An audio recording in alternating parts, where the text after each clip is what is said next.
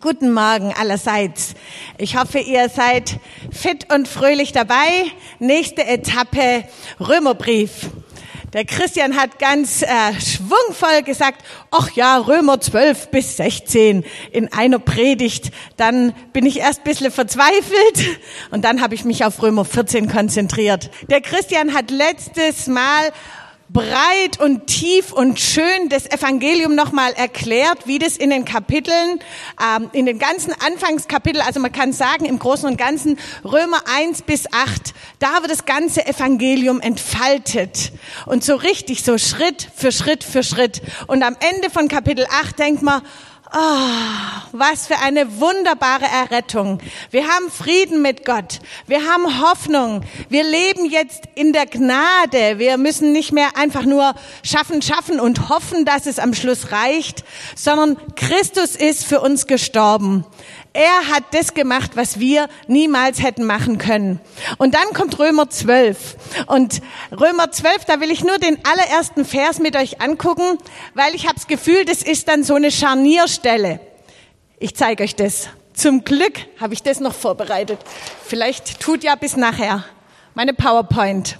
Ich lese euch mal Römer 12, Vers 1 vor.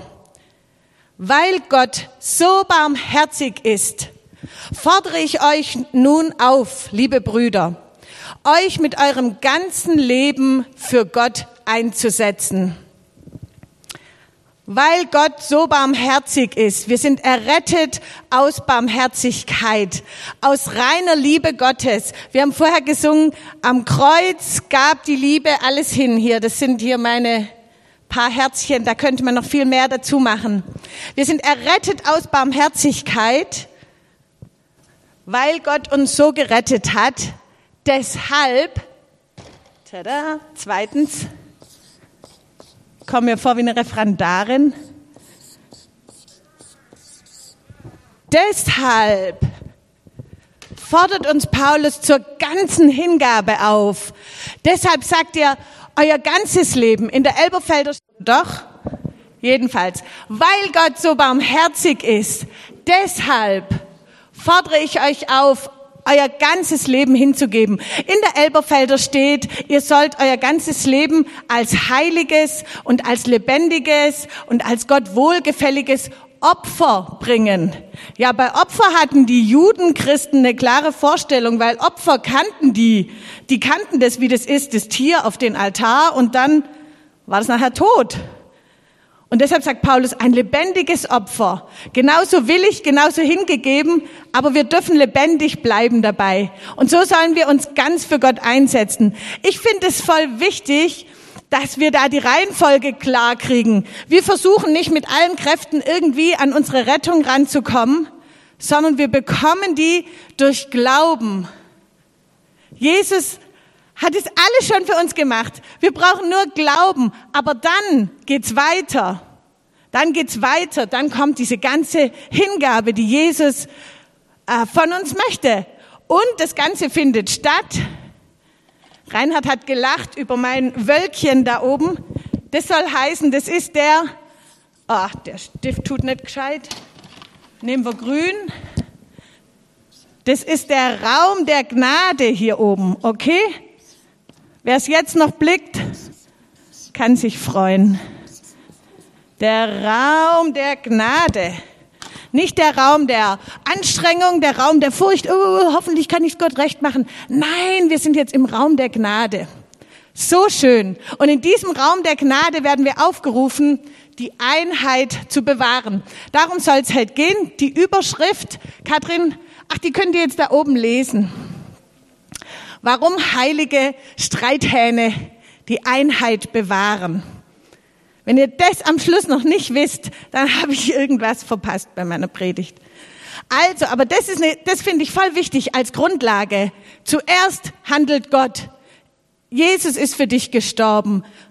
Und weil er nun dein Herr ist und weil du jetzt zu ihm gehörst und weil du jetzt Teil seiner Familie bist, deshalb bist du überhaupt fähig, zu ganzer Hingabe. Deshalb kommt von Gott die Aufforderung zu einem hingegebenen, selbstlosen, opferbereiten, Liebe übersprudelnden Leben. Wie so ein großer Doppelpunkt. Bam, bam, jetzt geht's aber los. Genau, und dann kommt Kapitel 14. Und so, ich mache jetzt hier Kapitel 14 weiter, aber ich lasse das gern für euch stehen, ähm, damit ihr da immer mal wieder drauf gucken könnt. Das ist schon mit Absicht. In Kapitel 14 beschreibt Paulus unterschiedliche Meinungen in der Gemeinde. Und dazu möchte ich euch erst kurz was sagen zu dem Hintergrund der Gemeinde in Rom. Diese römische Gemeinde bestand aus Christen mit jüdischem Hintergrund und aus Christen, die vorher, die Bibel nennt es Heiden waren. Also die hatten keinen Bezug zu Mose oder zum Alten Testament, ähm, sondern die haben einfach Jesus kennengelernt und das war so eine Mischung in Rom. Und unter dem Kaiser Claudius mussten die Juden Rom verlassen. Das heißt, auch die Judenchristen mussten Rom verlassen. Wir hören das zum Beispiel von äh, Priscilla und Aquila, genau. Die haben das auch so gemacht. Das heißt, es blieben nur die Heidenchristen in der Gemeinde übrig. Fünf Jahre später, neuer Kaiser, Nero, da durften die Juden und damit auch die Judenchristen wieder zurück nach Rom. Und die fanden dann eine Gemeinde, naja, da gab's nicht mehr so viele jüdische Wurzeln. Und das sorgte für Diskussionsbedarf. Und jetzt, Katrin, kommt mein nächstes Bild. Genau, da könnt ihr das sehen. Übrigens, die Quelle, das Bibelprojekt, das möchte ich euch ganz heiß empfehlen. Clips, die jeden, jedes Buch der Bibel verständlich und grafisch super aufbereiten. Man hat da voll viel davon. Das ist ein Teil aus dem Römerbrief Bibelprojekte-Ding. Da sieht man schon die nicht-jüdischen Christen und die jüdischen Christen und da ist echt so ein Graben dazwischen. Oh, ihr seid wieder da. Hä, ihr müsst aber beschnitten werden. Hä, was? Ihr braucht den Sabbat. Was? Wir sind frei in Christus. Und übrigens, ihr müsst koscher essen. Und das kann ich jetzt nicht so genau vorlesen, was da oben steht. Und man merkt schon, was da so die, die Kampflinie war, wie das in Rom abging. Nochmal kurz zum Fleisch. In der römischen Kultur war das so, äh, dass alles Fleisch, was du bekommen hast, du konntest davon ausgehen, das wurde zuvor bei einer heidnischen Zeremonie den römischen Göttern geweiht. Das heißt, alles Fleisch, was irgendwie bei dir ankam, ähm, das hatte so einen religiösen Bezug. Ähm, und deswegen gab es halt auch viele Christen, die gesagt haben, ey, mit dieser Zeremonie will ich überhaupt nichts mehr zu tun haben. Ich diene doch nicht mehr den römischen Göttern. Ich esse kein Fleisch. So haben manche dann gesagt.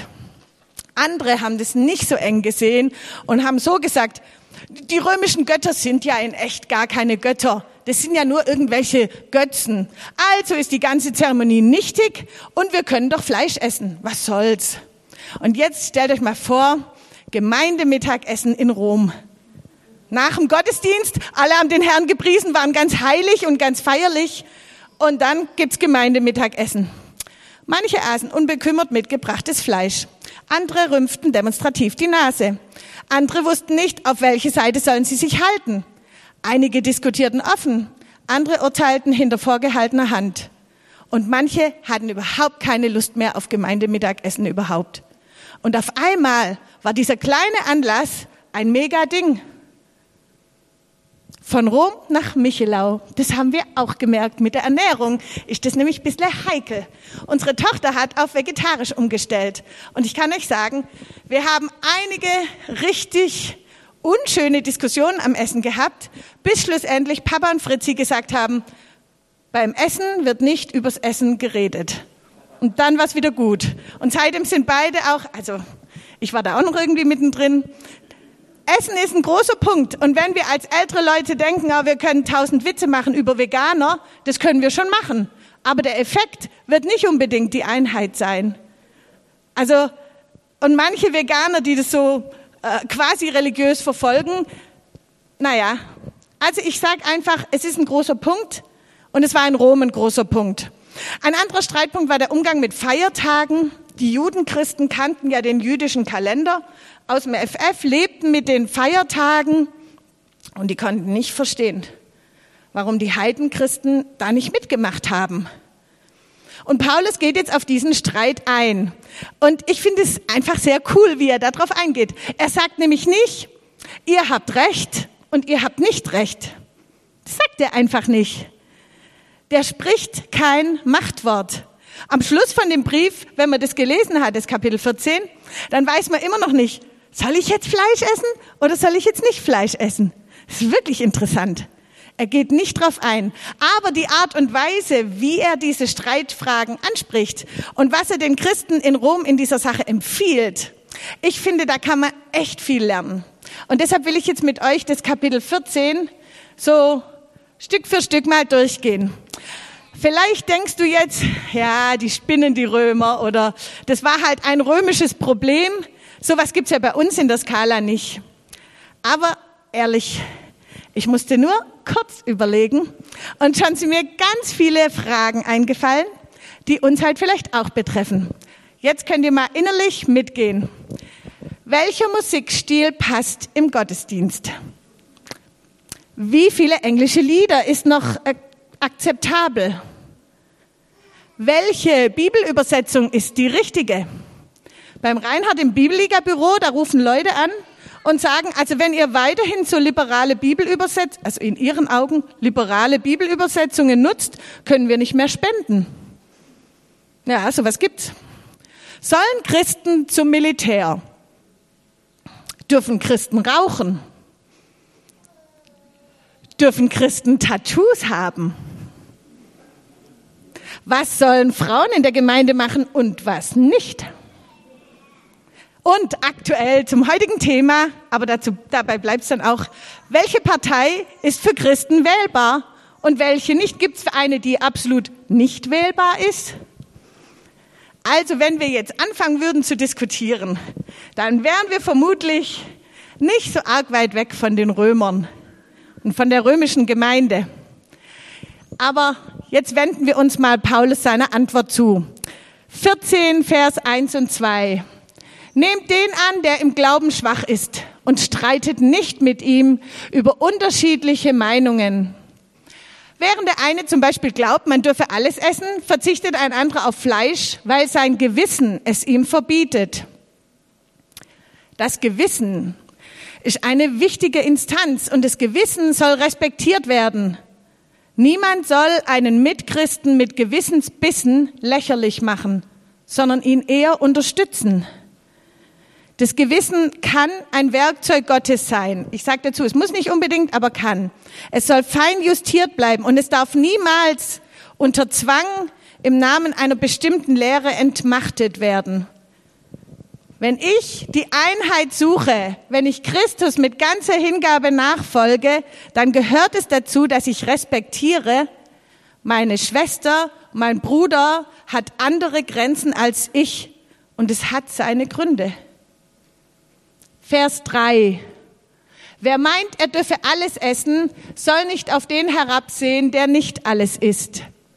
Und wer bestimmte Speisen meidet, soll den nicht verurteilen, der alles isst. Denn Gott hat ihn angenommen.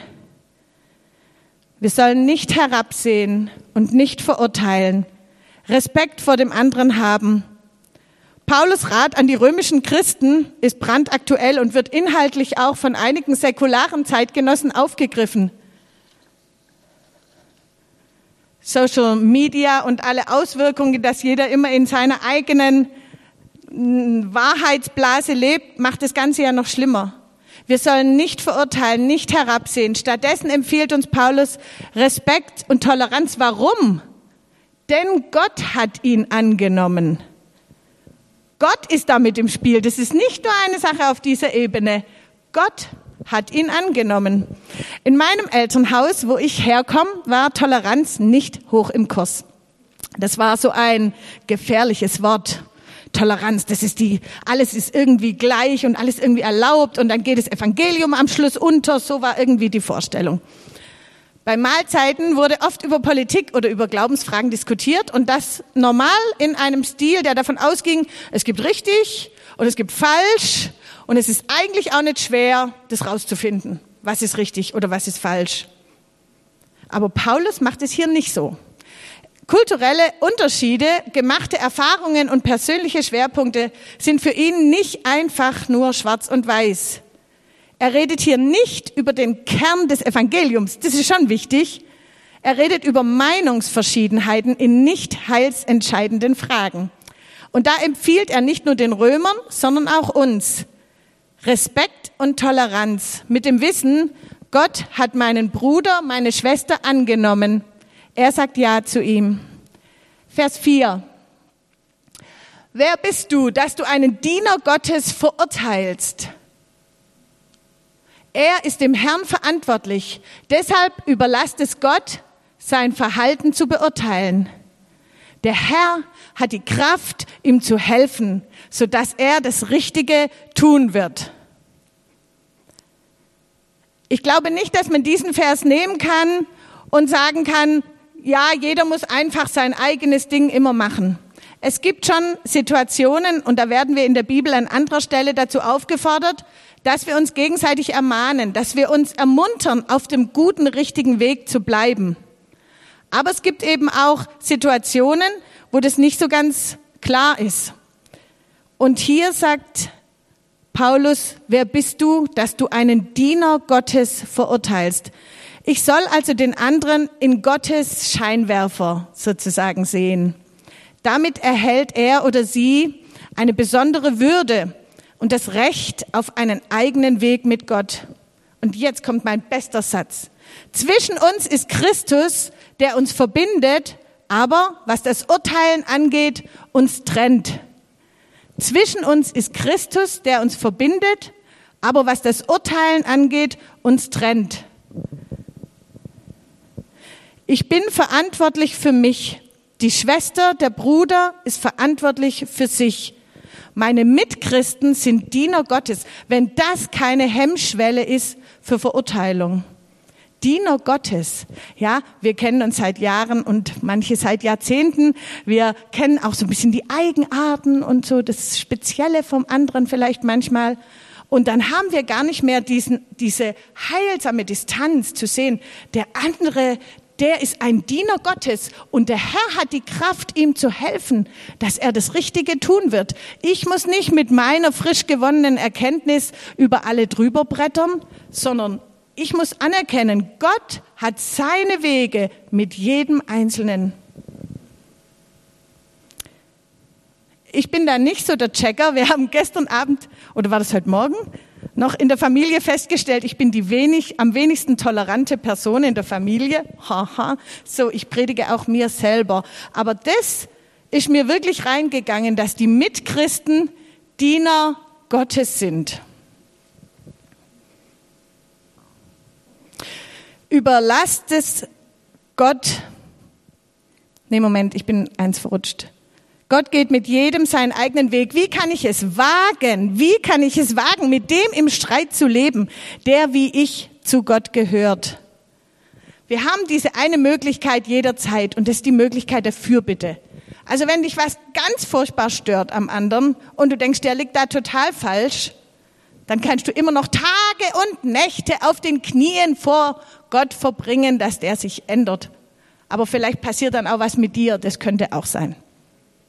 Philipper 1, Vers 6, das finde ich so schön, wo Paulus über die Philipper sagt, ich bin in großer Zuversicht, dass der, der ein gutes Werk in euch begonnen hat, er wird es auch zu Ende bringen. Das ist so das Gegen, äh, der Gegenentwurf. Große Zuversicht. Gott hat ein Werk mit dir begonnen. Gott wird es zu Ende bringen. Ich muss da vorsichtig sein. Natürlich darf ich da auch reinsprechen und ermuntern, ermahnen, aber ich muss da auch vorsichtig sein. Vers 5. Genauso ist es bei dem, der bestimmte Tage als heiliger erachtet als andere, während für einen anderen dagegen alle Tage gleich zählen. Entscheidend ist aber, dass jeder überzeugt ist von dem, was er denkt. Das Ziel ist nicht Beliebigkeit. Paulus ermutigt sogar zu einem klaren Standpunkt.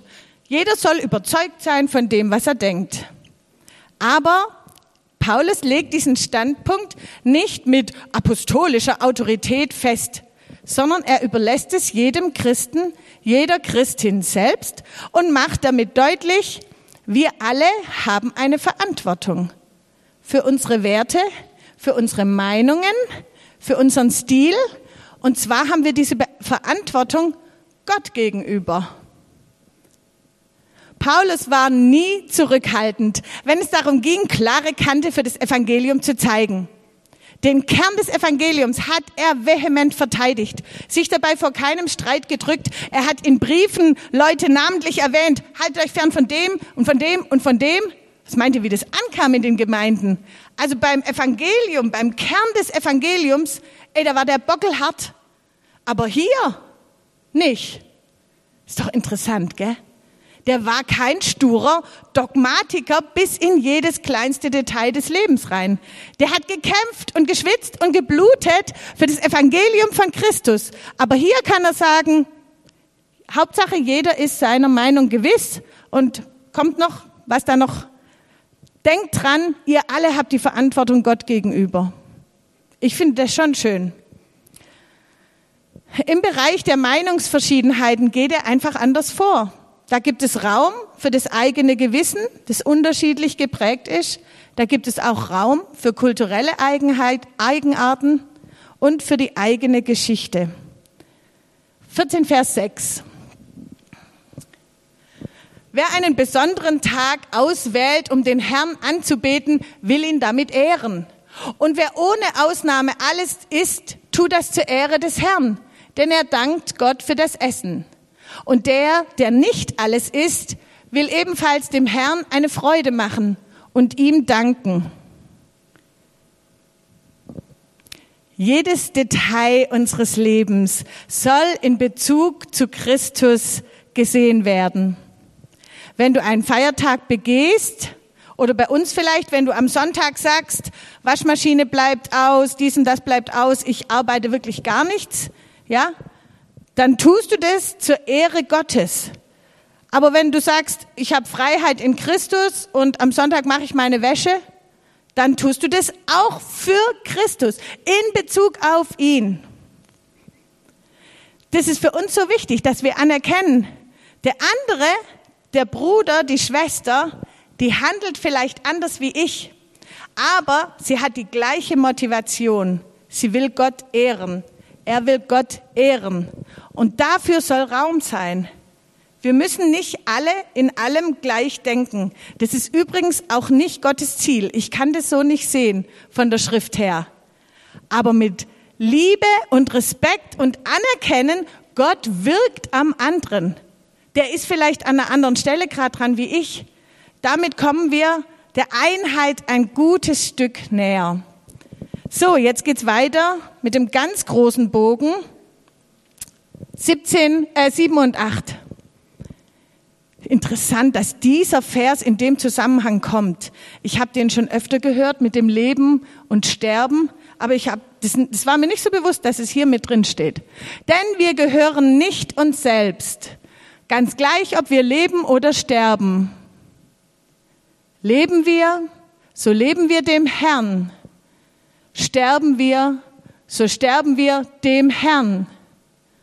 Ob wir leben oder sterben, wir sind des Herrn. Da habe ich Luther genommen. Bei den anderen ist immer neues Leben, glaube ähm, Weil ich dieses so des Herrn.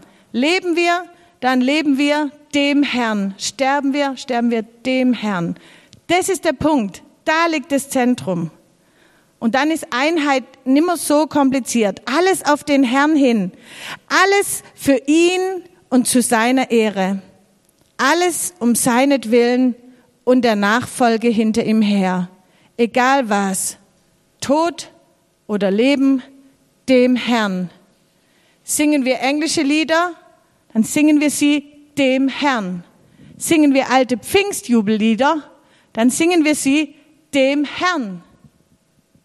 Das ist das Wichtige, dem Herrn. Diese Sicht auf Christus, dieser Fokus auf Jesus, auf seine Ehre, der soll auch in strittigen Situationen immer klar bleiben. Es gibt eine andere Stelle, wo Paulus die warnt, die gerne streiten. Und ich glaube, ihm geht es gar nicht zuerst um den Inhalt dieser Diskussionen, sondern um die reale Gefahr, den Fokus auf Christus zu verlieren. Und das ist das Wichtige. Alles in Bezug auf Jesus. Willst du ein Tattoo haben? Dann hab dein Tattoo für Jesus Und mach dir hoffentlich, ich fand es so cool, im Englischen gibt es Think before you ink. Denk nach, bevor du dich tätowieren lässt. Das finde ich wirklich gut. Ähm, dann hab's dem Herrn. Wenn du es nicht haben willst, meine Mutter hat Ohrringe abgelehnt mit der Begründung, ich gehe doch nicht mit Löcher in den Ohren in die Ewigkeit ein. Ja, dann mach's dem Herrn. Alles in Bezug auf Jesus Christus. Diese Haltung schafft Raum, auch in Konflikten und Auseinandersetzungen. Denn, denn, jetzt kommt auch was Wichtiges, dem Haupt des Leibes mache ich keine Freude, wenn ich Teile des Leibes verurteile. Da kann ich singen, was ich will und machen und sonst noch fromm rausschwätzen. Das kann ich alles machen. Aber ich mache dem Haupt des Leibes dann keine Freude. Vers 10. Warum verurteilst du einen anderen? Warum siehst du auf einen anderen Bruder herab? Wir alle werden einmal vor dem Richterstuhl Gottes stehen. Bei mir in der Kita gibt's immer wieder Konflikte auch unter den Kindern. Die Gruppe ist ja auch leider zu groß und der Raum zu klein. Aber wahrscheinlich wird es sonst auch Konflikte geben. Jedenfalls, immer wieder kommt es dann vor, ich spreche ein Kind an und sage, schau mal, der so und so weint und hast du dir das überlegt? Und dann sagt das Kind, höre ich ganz oft, aber der hat, und dann kommt die lange Litanei, aber der, aber der. Das ist manchmal schon so richtig in meinem Kopf. Ich gehe zu einem Kind hin und ich weiß schon gleich, ich sag du, hm, hm, aber der hat das und das und das. Und dann habe ich mir überlegt, wenn wir einmal vor dem Richterstuhl Gottes stehen, da wird keiner mehr sagen, aber der, der hat das und das und das gemacht und deshalb musste ich leider so und so reagieren. Nee, ich glaube, da ist es dann ganz ruhig, wenn wir gemeinsam vor dem Richterstuhl stehen. Das ist dann, glaube ich, auch irgendwie Einheit der besonderen Sorte, weil spätestens dann wird uns klar, wie sehr wir alle im gleichen Boot sitzen, gell? Wir alle werden einmal vor dem Richter Gottes, äh, Richterstuhl Gottes stehen und da ist es dann ruhig. Vers 13, äh, ja, Vers 13. Lebt so, dass ihr niemanden behindert und keinen vom Weg Gottes abbringt. Das ist schon eine sehr steile und hohe Aussage und deshalb möchte ich euch an der Stelle hier noch mal kurz dran erinnern. Wir sind errettet aus Barmherzigkeit, aus Initiative, aus aktiver Liebe Gottes heraus. Und deshalb können wir im Raum der Gnade Schritte machen, die eigentlich unserem Temperament nicht entsprechen, unserer Bequemlichkeit nicht entsprechen, unserer eingerichteten Komfortzone nicht entsprechen. Deshalb geht es hier. Ta -ta -ta -ta. Niemanden behindern, keinen vom Weg abbringen. Wir sind alle an große Freiheiten gewöhnt. In einer Gesellschaft, die Individualismus wichtig nimmt. Aber die Liebe geht die extra Meile. Die Liebe verzichtet auf Recht haben. Die Liebe schafft Raum für den anderen. Und Jesus sagt es so im hohen priesterlichen Gebet, an der Liebe zueinander werden meine Leute erkannt.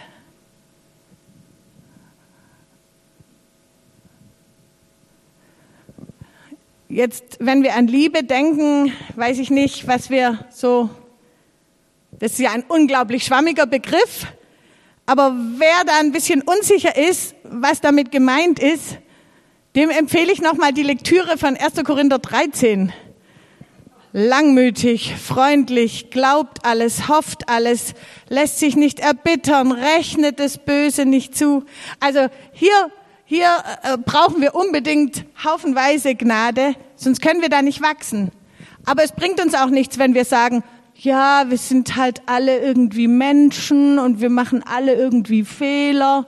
Selbst wenn das stimmt, möchte Jesus, dass wir mit ganzer Kraft uns ihm hingeben und für die Einheit uns engagieren.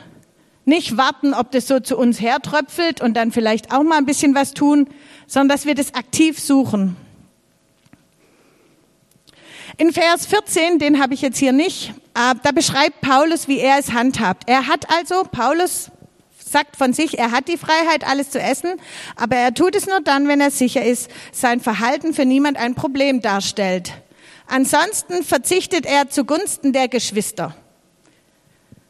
Die Liebe schränkt sich freiwillig ein.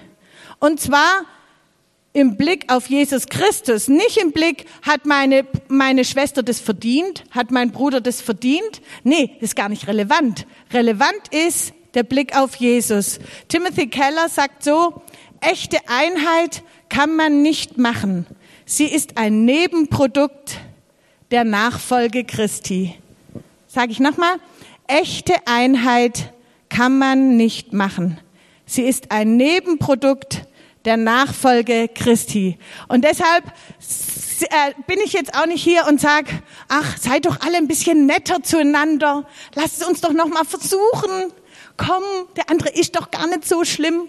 Ja, wenn er dich nervt, schon subjektiv. Sondern ich sag, wir müssen auf Christus schauen. Wir müssen sehen, der andere ist ein Diener Christi. Und das gibt dem Respekt und Würde. Und das hält mich auf gesunder Weise auf Abstand. Jedenfalls, was, mein, was meine Kritik betrifft. Ein Nebenprodukt der Nachfolge Christi. Vers 20. Ah, genau. Die PowerPoint hat der Reini gemacht. Und deshalb ist er da so gründlich. Das kleine A da unten. Das hätte ich wahrscheinlich weggelassen. Zerstöre Gottes Werk nicht wegen dem, was du isst.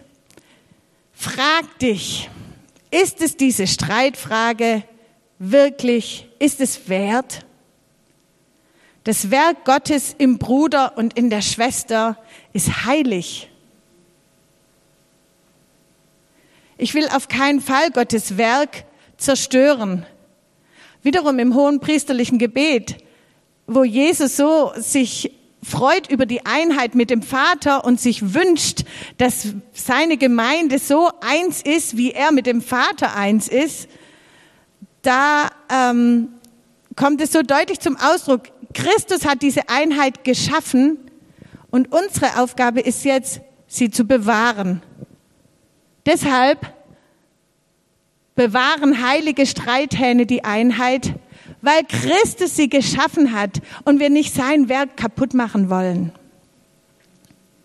Wenn ich bete, dein Reich komme, dein Wille geschehe, dann ist es, schwingt es da alles mit drin. Dann heißt es doch auch, ich muss vorsichtig, behutsam und respektvoll mit den Meinungen anderer Geschwister umgehen. Ich muss nicht immer alles sagen, was ich denke, liebe Miriam. Ich muss nicht alles sagen, was ich denke. Hm. Ich darf gerne meine herrliche Freiheit in Christus haben. Aber in dem Moment, wo ich sie zwanghaft auslebe, würde ich sagen, ist es keine Freiheit mehr. Tja, für Paulus gibt es also in diesen Fragen nicht den allgemeingültigen Punkt, auf dem alles richtig und nichts falsch ist. Wenn man jetzt so ungeduldig an den Streit rangeht und sagt, ja, Paulus, was ist denn jetzt? Was soll man jetzt machen? Dann kriegt man von ihm echt keine Antwort. Also, die Antwort heißt, wenn wir in Liebe und zu Gottes Ehre handeln, Christus im Fokus haben und anerkennen, dass unsere Glaubensgeschwister nicht in allem mit mir übereinstimmen müssen, ich würde sagen, dann liegen wir ziemlich richtig. 15.2. Wir rutschen noch ein bisschen in das nächste Kapitel. Wir sollen uns so verhalten, dass es dem anderen hilft und er dadurch im Glauben ermutigt wird, ermuntert wird. Das heißt auch ertragen und aushalten. Steht irgendwo im Neuen Testament, ertragt einander. Das ist so ein Satz aus der Gemeindepraxis, hä? nicht aus der Theorie, sondern aus der Praxis. Ertragt einander. Das gehört auch mal dazu. Das sind wichtige Bestandteile christlicher Gemeinschaft. Ich möchte den Glauben des anderen für so kostbar halten und das Wohlergehen der Gemeinschaft so ernst nehmen, dass ich nicht nur das für mich angenehme aus der Gemeinschaft raushole. So, ich treffe mich mit den Coolen, ich komme, wenn der und der predigt, was ich cool finde und die anderen lasse ich irgendwie weg. Nein, die Gemeinschaft der Christen muss nicht durchweg mit positiven Gefühlen besetzt sein. Wirklich nicht. Es geht um Jesus und deswegen soll ich auch etwas opfern. Und ich kann auch was opfern. Und jetzt kommt die Krönung, nämlich Christus selber, 15 Vers 3. Denn auch Christus lebte nicht nur für sich selbst. Da gibt's ja im Philippa 2 diesen Hymnus auf Christus, er, hat, er war im Himmel, hatte alles und er machte sich selbst zu nichts. Und denkst, was? Gott opfert sich? Gott opfert sich? Aber so ist es gewesen. Er machte sich selbst zu nichts. Das klingt irgendwie gar nicht so nach moderner Psychologie. Und da gibt's auch Grenzen, wo man auch vorsichtig sein muss.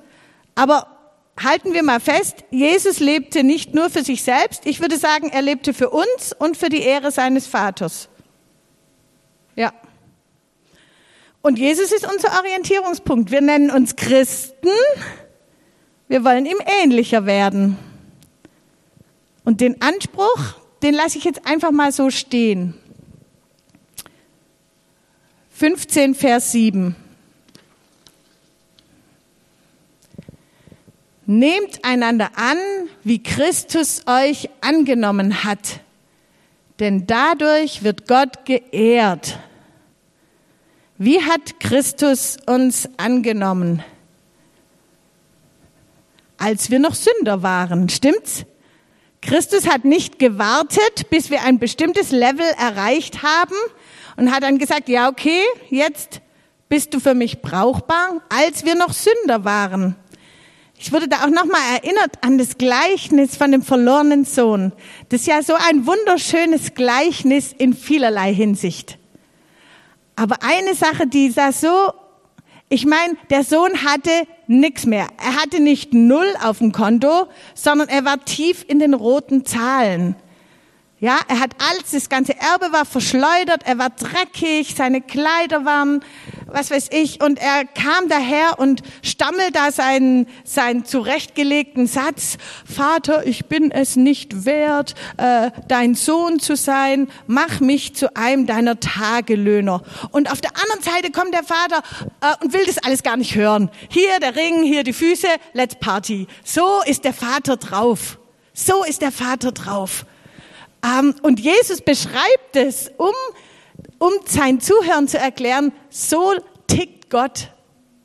So hat Gott uns angenommen. So hat Christus uns angenommen.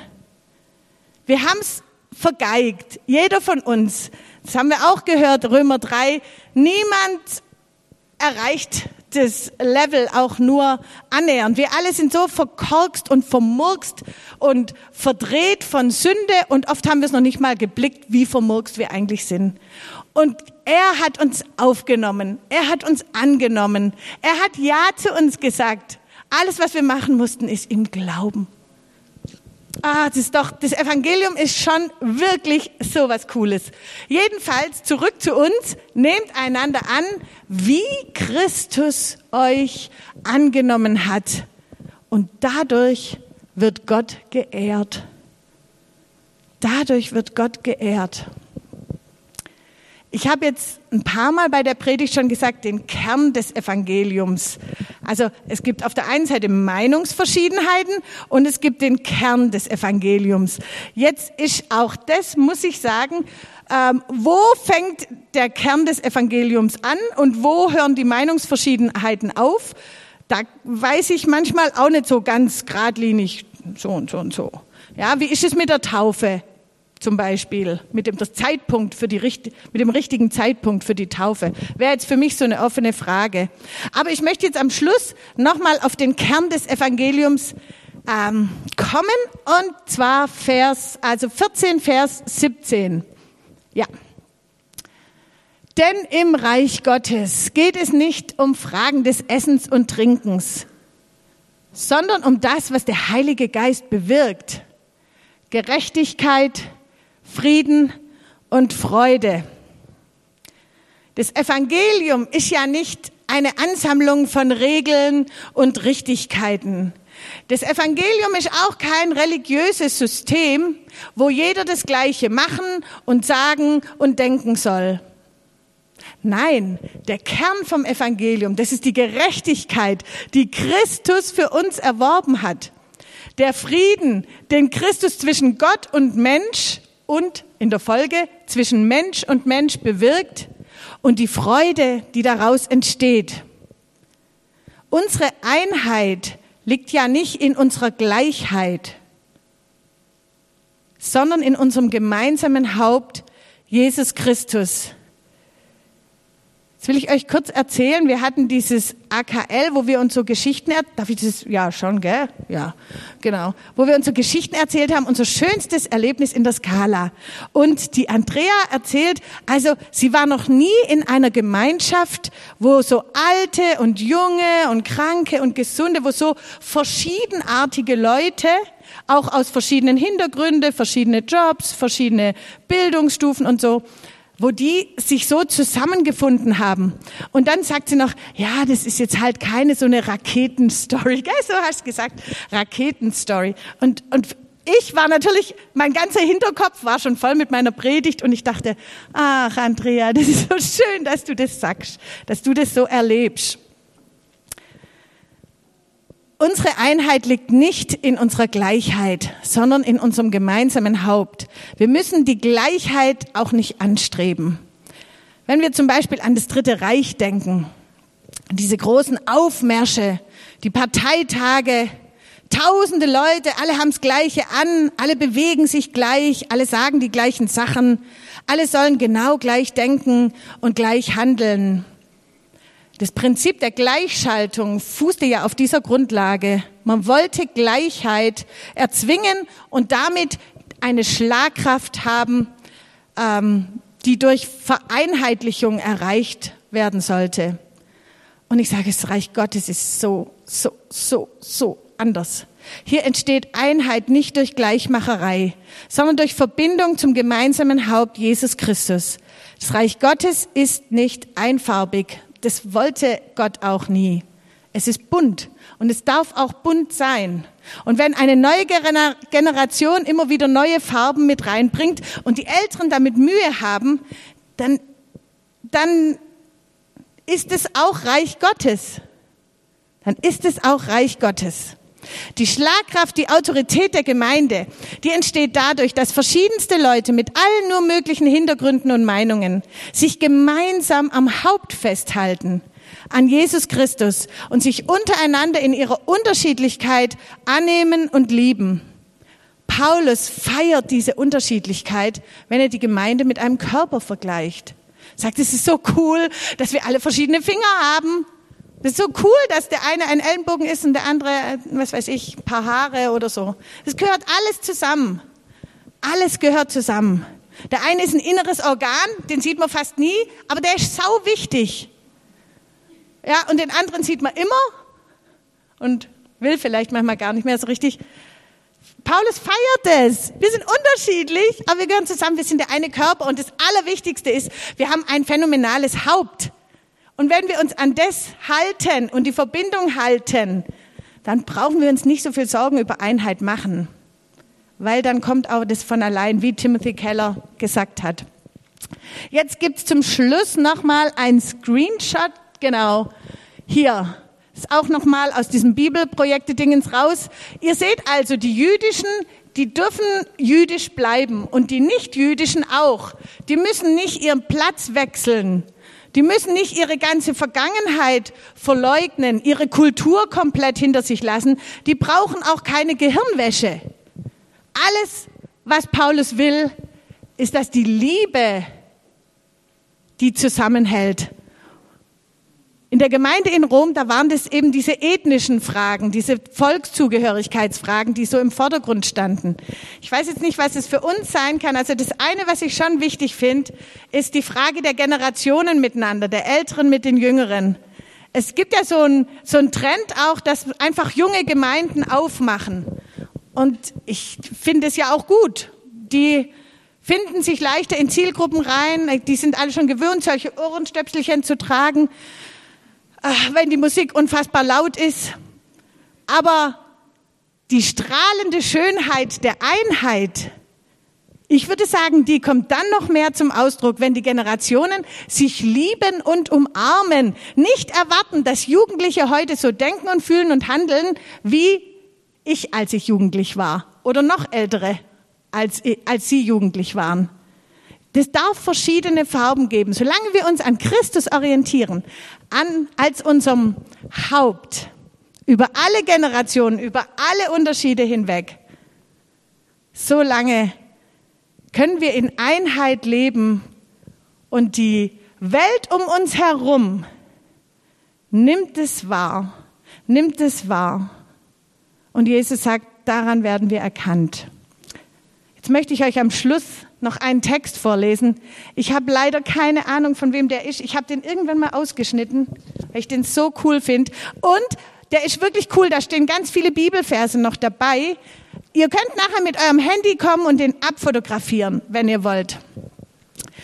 Durch den Glauben an Jesus Christus werden Grenzen neu gezogen. Dort, wo dem Evangelium Glauben geschenkt wird, werden alte Grenzen aufgelöst. Durch das Evangelium werden wir Teil einer neuen Familie, die die, die Bedeutung der eigenen Blutsfamilie übersteigt. Durch das Evangelium werden soziale Konventionen überwunden. Durch das Evangelium werden aus Feinden tatsächlich Freunde. Durch das Evangelium werden ethnische Unterschiede zweitrangig, sieht man hier. Durch das Evangelium, jetzt kommt der beste Satz, durch das Evangelium hört der Kampf der Geschlechter auf. Wäre das nicht schön, wenn es in der Skala keine Witze über Männer und über Frauen gäbe? Wäre das nicht schön? Oh, das wird mir so gut gefallen, ich sag's euch. Jesus trat in diese Welt und hat Grenzen neu geordnet. Er hat das Reich Gottes verkündet und den Weg in dieses Reich des Friedens freigemacht. Und das sind jeweils noch die Bibelstellen dazu. Diesen Zettel lasse ich hier liegen. Wer will, kann den abfotografieren. Der ist einfach zu gut. Ups. So. Vielen Dank. Ihr seid alle schon oben. Ich würde noch gern beten zum Schluss. Bitte steht doch dazu auf.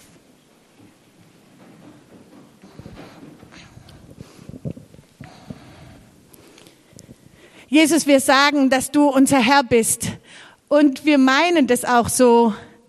Aber wir verstehen oft nicht, was das alles bedeutet. Und ich bitte dich, dass dein Geist es in uns bewirkt, dass wir so einen Respekt und eine Hochachtung vor unseren Mitgeschwistern haben, weil wir wissen, sie dienen dir und du hast deinen Weg mit ihnen. Wir danken dir, dass du uns in diesen zusammengewürfelten Leib mit hineingestellt hast. Wir danken dir, dass wir in deinem bunten Reich leben dürfen und aufatmen dürfen und es lernen dürfen und auch bei Fehlern wieder aufstehen können und weiter den anderen lieben, den anderen respektieren und in allem zum Haupt hinwachsen. Und das bist du. Jesus Christus, wir ehren dich als unser gemeinsames Haupt. Amen.